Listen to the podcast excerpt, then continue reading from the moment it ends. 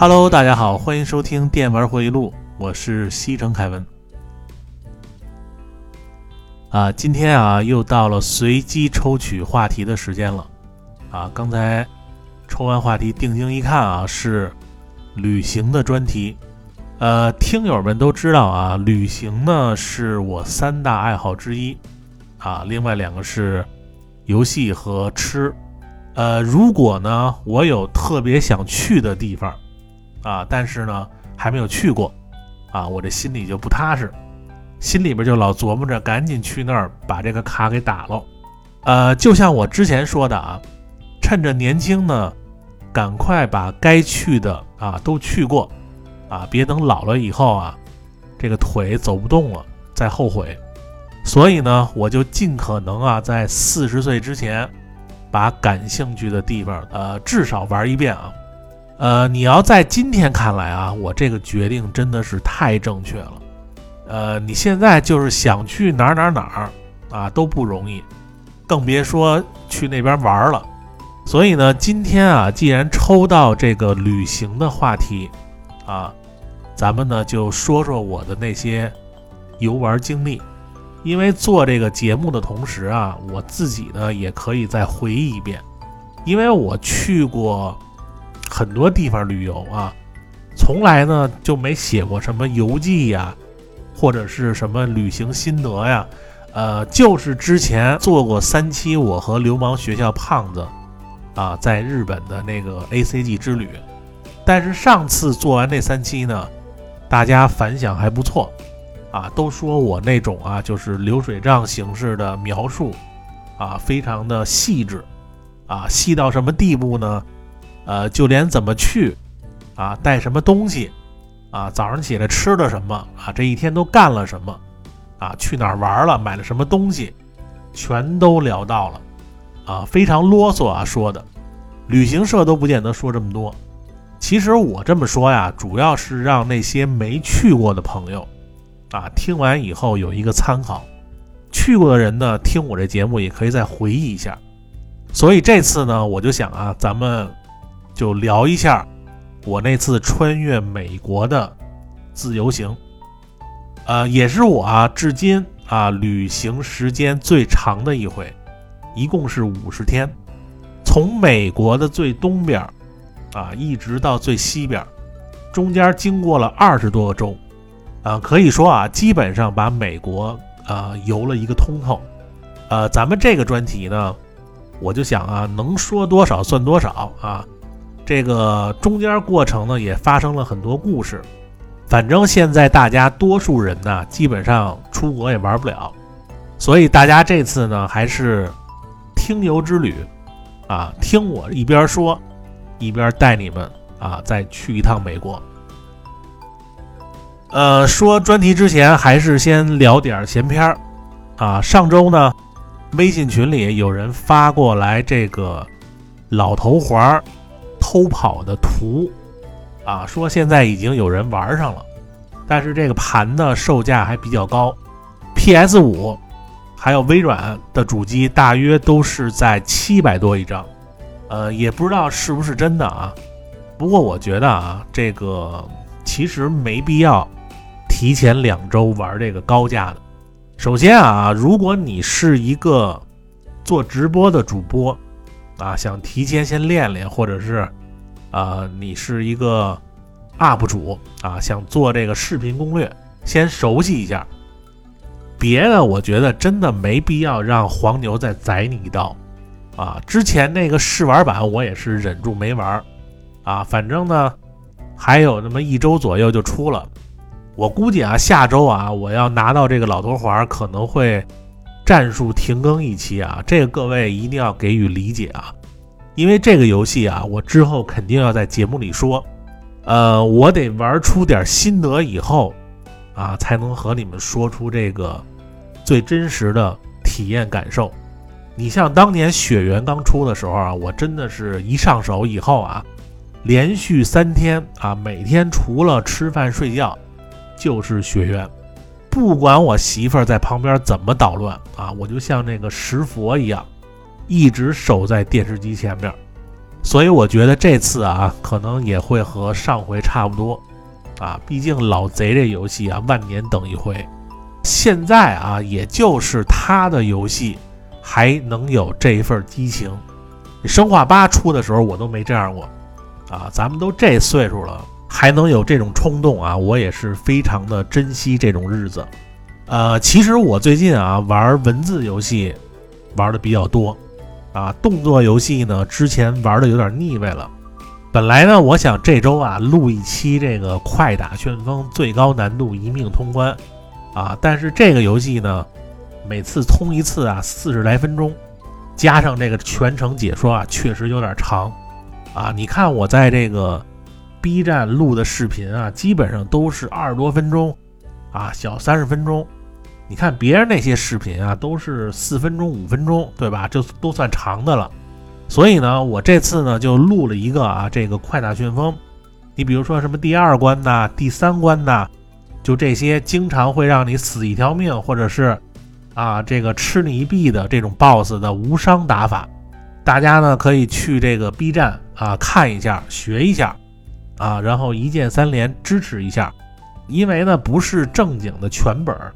我也不多安利大家了，呃，咱们以后啊，呃，有时间呢就做这个一命通关，啊，没有时间呢就做一些核心的打法或者是开箱什么的，呃，灵活一点。反正这个动作游戏玩多了，真的是有点腻歪。呃，你看之前啊，为了等这个老头环，春节期间呢，我又把这个战神四啊又刷了一遍，特别的累，刷一遍。而且我还选的是最难的那个难度，所以呢，最近我一直都在玩这个文字游戏啊。你像这个《同一生二》啊，还有《心跳回忆》啊，还有呢，之前在这个 Steam 上买的一个叫《狼人村之谜》啊，因为这个游戏啊，最近呢有这个完美的中文补丁儿啊。我那天我在这个微信群里也跟他们说了啊，翻译的非常的好。所以之前呢，一直他没有这个中文，一直没买。这次还打折啊，就买了一个。其实这个游戏啊，也可以给所有的听友安利一下。呃，文案区有图啊。这个人狼村之谜呢，它是一个文字悬疑的日式恐怖解谜游戏啊。它这个游戏有二十个死亡结局，除了游戏这个周目多以外，还有很多的番外篇。你可以通过每一个人的番外篇来了解整个的剧情，然后这个游戏主要说的是什么呀？它主要说的是啊，一个在东京大学啊东大的医学院一个研究生，有一次呢，因为这个车祸啊意外误入一个叫修水村的地方，然后呢就被一个女村民给救了啊，就是这个女主角。后来呢，这个修水村呢有一个世代流传的神秘传说，就是他这个村子里啊一起雾的时候，这个黄泉之人将起死回生，啊，其中呢就有这个狼人啊，然后这个主角呢就和这帮村民啊就开展了一场赌上性命的狼人杀游戏，而且这个主角呢还得到了一种能力。就是这个死亡回溯的能力，每一次死亡后都能回到进入修水村之前的一个夜晚，而且保留了上次死前的全部记忆。啊，各位听完以后是不是特别熟悉这个剧情？和那个上期我给大家说的那个开端那电视剧啊，李诗情他们是一样的。所以这个游戏啊，非常的刺激。画风呢也非常符合我的审美，啊，所以安利给各位啊。因为上周呢给那个听友啊说了这个开端的电视剧以后啊，好多群里的这个群友都找来看，所以我一般都是给这个各位啊安利非常不错的啊，就值得一试的东西。呃，如果有感兴趣的，你可以玩一下。呃，那别的闲篇咱们就先不说了，啊，咱们今天呢就开始。旅行的专题啊，穿越美国五十天。呃，咱们说到这个美国啊，因为这个国家很微妙，其实我觉得啊，以咱们国家现在的发展速度，超越美国只是时间问题。但是呢，对于美国的认知啊，我觉得从这个改革开放以来啊，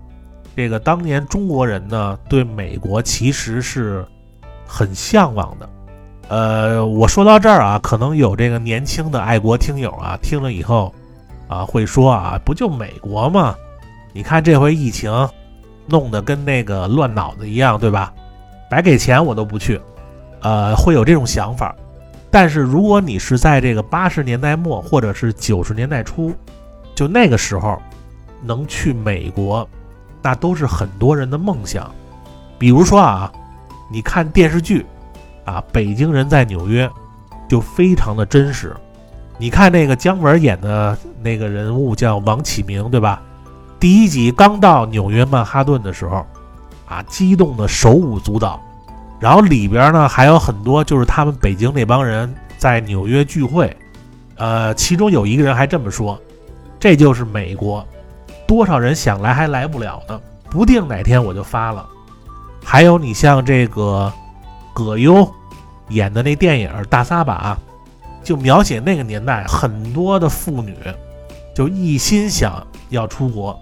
葛优还说了一句特别经典的话，他说：“你以为中国丈夫是什么呢？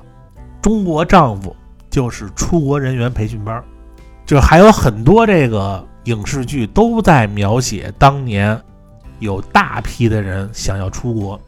削尖了脑袋也要去啊！当然，出国首选肯定是美国，而且那个时候也有很多这个愤青啊，就是你们这帮去美国的都是崇洋媚外。都是汉奸，结果呢，一有机会，他第一个报名去，因为当时啊，你周围一听说谁谁谁去美国了，啊，那恨不得他们一家子都跟着乐，啊，我有海外关系了以后，那牛逼的不行。但是当年呢，你要去美国啊，这件事儿也是非常难的。你看那个电影里，中国合伙人，啊，给黄晓明那帮人给拒签。有的人真的是十几次被拒啊，那为什么大家那个时候都向往美国呢？其实说白了啊，还是这个认知度不高啊。就那个时候，大家啊还不是真正的了解美国。当然，咱们在节目里啊，呃，这些东西啊不说，那些比较敏感的话题啊，其实你要让我说啊，我能给你说好几期。但是呢，咱们还是以这个。旅游为主，其他的呢就泛泛而谈就可以了，啊，大家心里边都明白。然后说到我啊，因为呢，当年呢要出国上学，所以美国签证呢也签了，虽然没能去成这个美国的学校啊，但是后来呢从这个 UK 回来以后啊，呃，我去过两次美国，啊，这两次呢都是因为我爸工作关系啊带我去的。第一次去的呢，就是这个旧金山啊，圣弗朗西斯科，就是谷爱凌的老家。然后第二次去美国呢，是冬天。我印象最深的就是那一次去了这个黄石公园，呃，都是我爸在美国有一个就是工作上的一铁磁啊，是一个当地的一个农场主啊，就这个加州老农民啊带我们去玩的。呃，当然那两次啊，因为这个时间比较短。而且呢，家长跟着你，啊，你也不敢胡作非为。后来到了这个一几年呢，啊，那时候我三十多岁，然后就一直想找一个机会啊，把美国都玩全喽。后来呢，正好我有一个发小，啊，也是和胖子那年代啊，因为我和他是对门的邻居，他呢是移民美国了，啊，后来联系上他以后，正好呢。他也有和朋友在这个美国啊，从东到西啊穿越一下，所以呢，就借这个机会啊，啊，他也邀请我到美国啊来玩一圈儿。呃，我一想这个机会太难得了。呃，第一呢，你当时如果要选择这个旅行社的跟团游啊，呃，我上次不是说了吗？一般这个比较熟的地儿。啊，你像日本呐、欧洲啊，啊这些地儿呢，地方小，你就自由行。你像那种地方大的，什么美国、加拿大，你就跟团游。呃，如果这次呢，我要找一个旅行社啊，跟团游，啊，价格贵不说，而且呢，你还玩不了几个地方。我看他们那些套餐了啊，也就是那些主要的那些大城市，而且你也不能胡作非为，对吧？呃，你跟这帮孙子在一块儿呢，我也不用做攻略，他们也有车。去哪儿呢？也都知道，也不用我想，啊，全都听他们安排就可以了。我一看这个机会不错啊，然后我就毅然决然啊，就是跟周围所有的客户都打好招呼啊。我说我这段时间啊，出国解锁一个新的技能啊，呃，两个月以后咱们再联系啊。一切都安排好以后呢，就按照我那个发小的指示啊，呃，我那个发小呢叫月月。跟我一边大，啊，比我小一点，呃，因为我从小都管他叫这个月月啊，呃，然后呢，第一站，哦，对了，咱们去美国之前啊，说一下，呃，都带什么啊？呃，因为美国呀，它不像日本，啊，因为你去日本，上次我也说了，你带两个就是特别好的那个行李箱啊，对吧？因为你得装那个漫画手办、游戏啊这些东西，但是你要去美国呢。啊，你第一不用买漫画，对吧？第二呢，呃，游戏手办这些其实啊，就比日本是少多了。当然，他们那个美国也有，对吧？但是到美国主要肯定是以景点为主，对吧？所以这些东西呢，可能就逛的时间不那么多了。所以呢，你只要带一个箱子就可以，呃，也就是买一些礼品啊、衣服啊，对吧？剩下的就全都买吃的。呃，然后你准备一个大一点的双肩包，衣服呢，我其实就带了点内衣和袜子，脏了就扔了，然后到那边呢再买新的。呃，因为当时是决定是九月份去的，因为美国那边有很多州啊也是非常的热，我呢准备了好多帽子，啊，因为你要这个穿越美国啊，尤其是西部，啊，你要不戴个帽子能给你晒冒了泡。还有就是去美国呀。你不要带很多的现金，啊，第一，美国它这个治安确实不怎么样；第二呢，超过一万美金啊，你还要申报。然后呢，你可以带一个就是不好不坏的一一块手表，啊，万一你要遇到这个什么劫匪啊，就这块表还能救你一命。然后这个签证，啊，咱们简单也说一下啊，这期啊，呃，和日本那期差不多。我呢，尽量把每一步都说的细致一点，啊，有说的不对的啊，这这个大家可以，呃，留言补充啊，因为我那个群里边有好多就是，呃，现在在美国生活的那个朋友，然后去这个美国签证什么的，还有一些，呃，美国当地的情况啊，你们随时在这个留言那儿啊补充，呃，因为我呢这个。美国签证啊是续签就比较简单，啊，如果你是第一次办美国签证，我建议你啊还是找一个好一点的旅行社，啊，让他们帮你办这个十年签证。但是呢，我不知道现在这个疫情年代啊，这个是什么政策啊？从一九年呢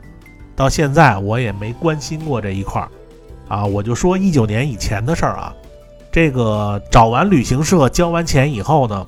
他们会让你在这个网上有一个表啊，填一下，然后就按照他们的要求一条一条的准备材料，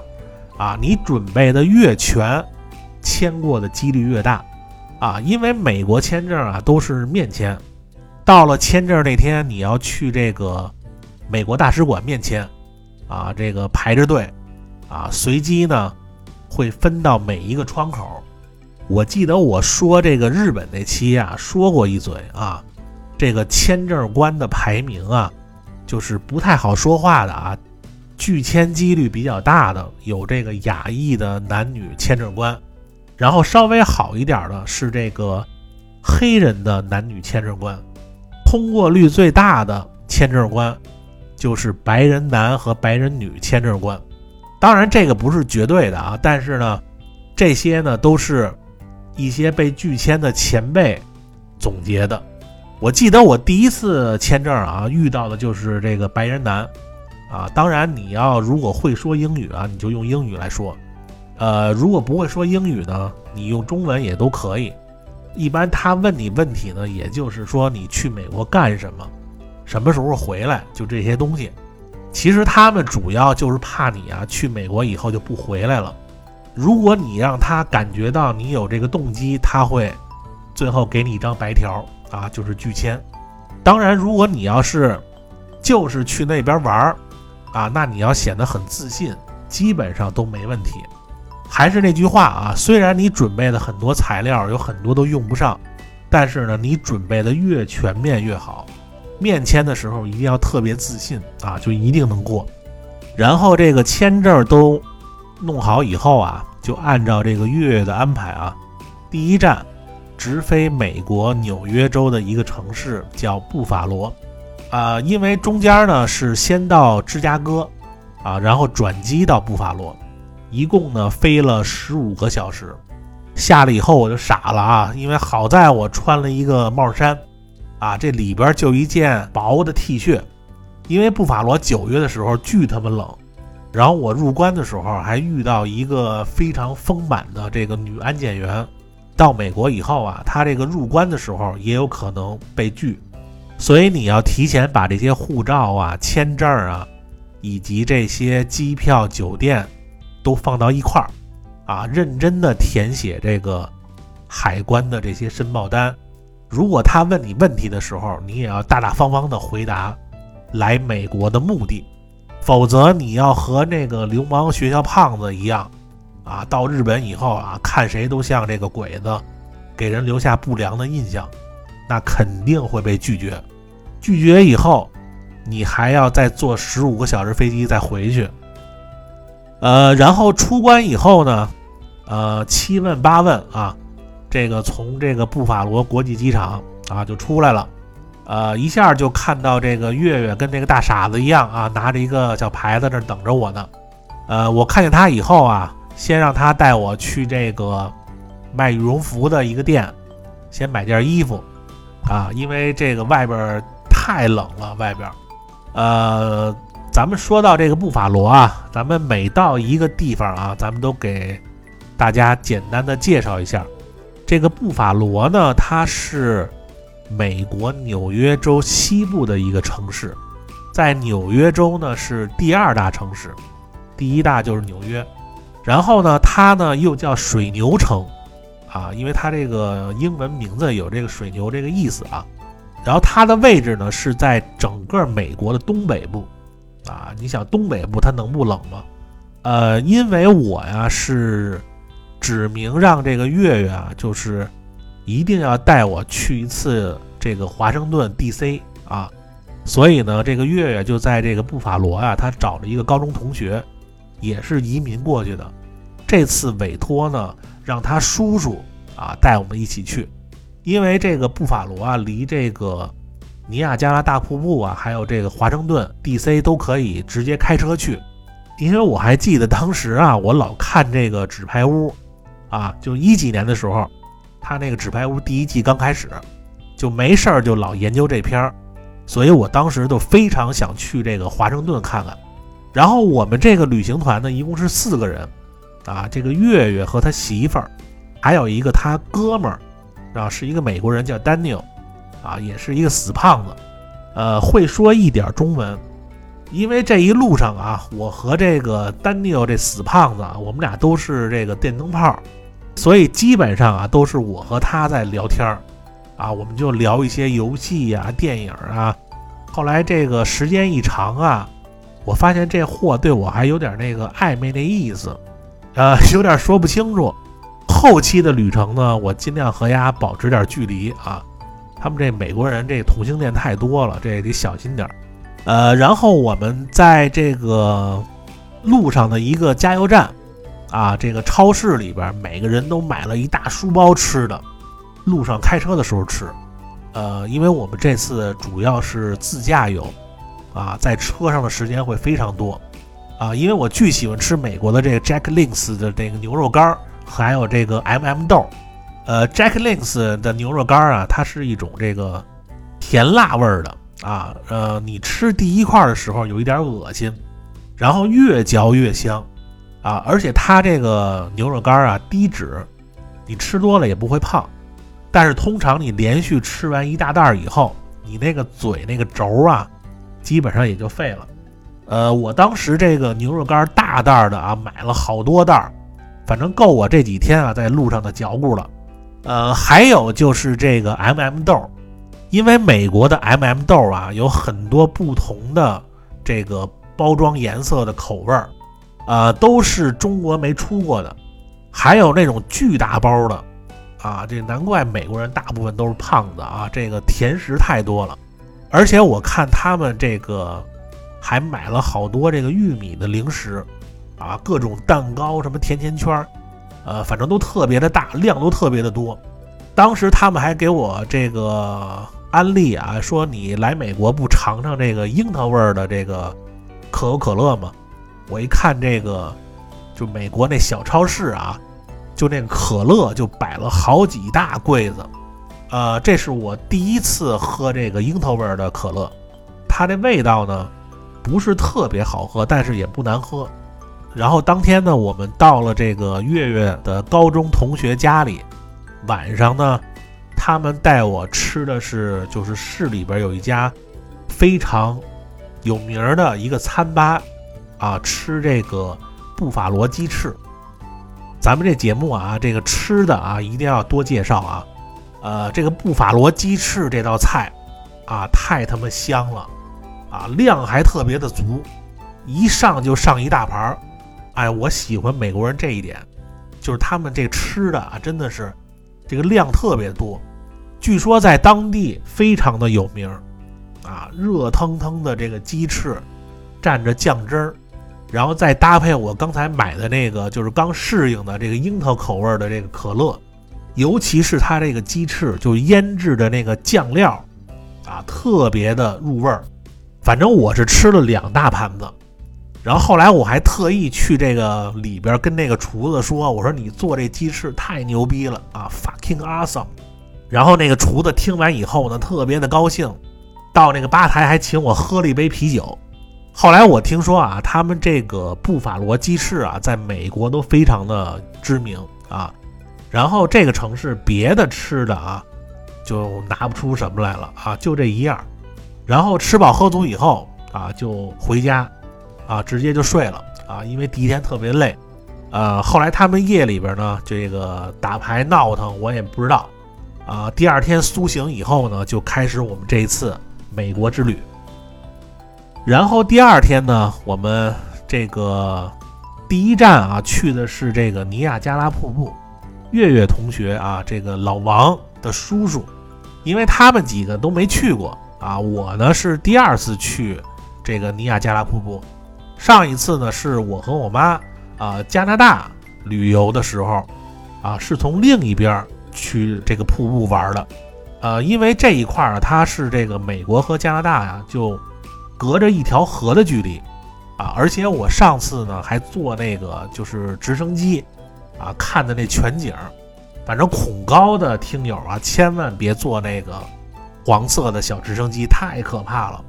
这个尼亚加拉瀑布啊，应该是算世界上最大的大瀑布，但是它的每年的这个落差也在逐渐的减小，啊，据说啊，再过几万年，这个大瀑布就会消失，所以啊，如果没去过的听友，以后有机会一定要去看看这个瀑布，真的是非常的壮观。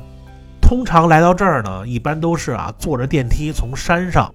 啊下来，然后坐船。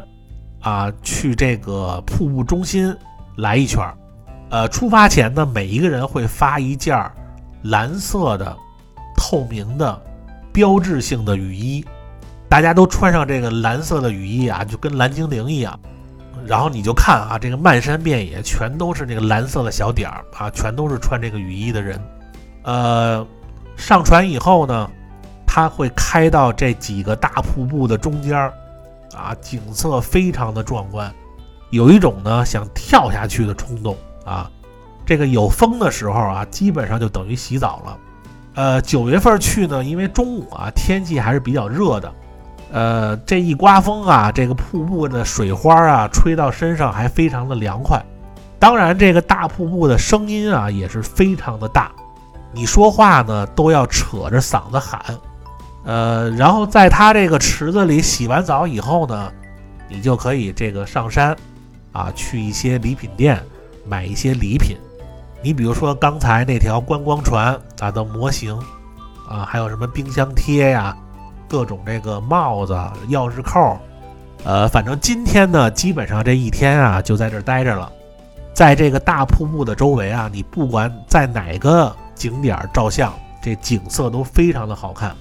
呃，因为我们这次这个行程啊，它不像这个旅行团啊，每一次都急着去下一个景点儿，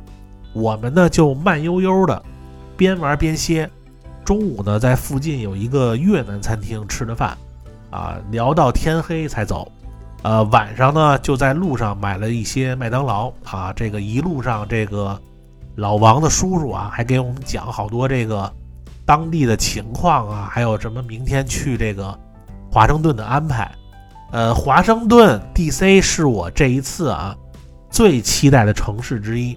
我这个满脑子全都是啊凯文史派西演的这个纸牌屋。呃，没看过纸牌屋的啊，你可以先听一下我说美剧推荐那两期。我在节目里啊，把剧中的人物的政治职务都详细的介绍了一遍，呃，大家可以去听听啊。呃，那咱们今天的这期节目啊，时间差不多了啊，咱们这期呢先这样，先开一个头啊。我呢回头也从这个当时照片里，我再回忆回忆。呃，毕竟一共五十天的行程，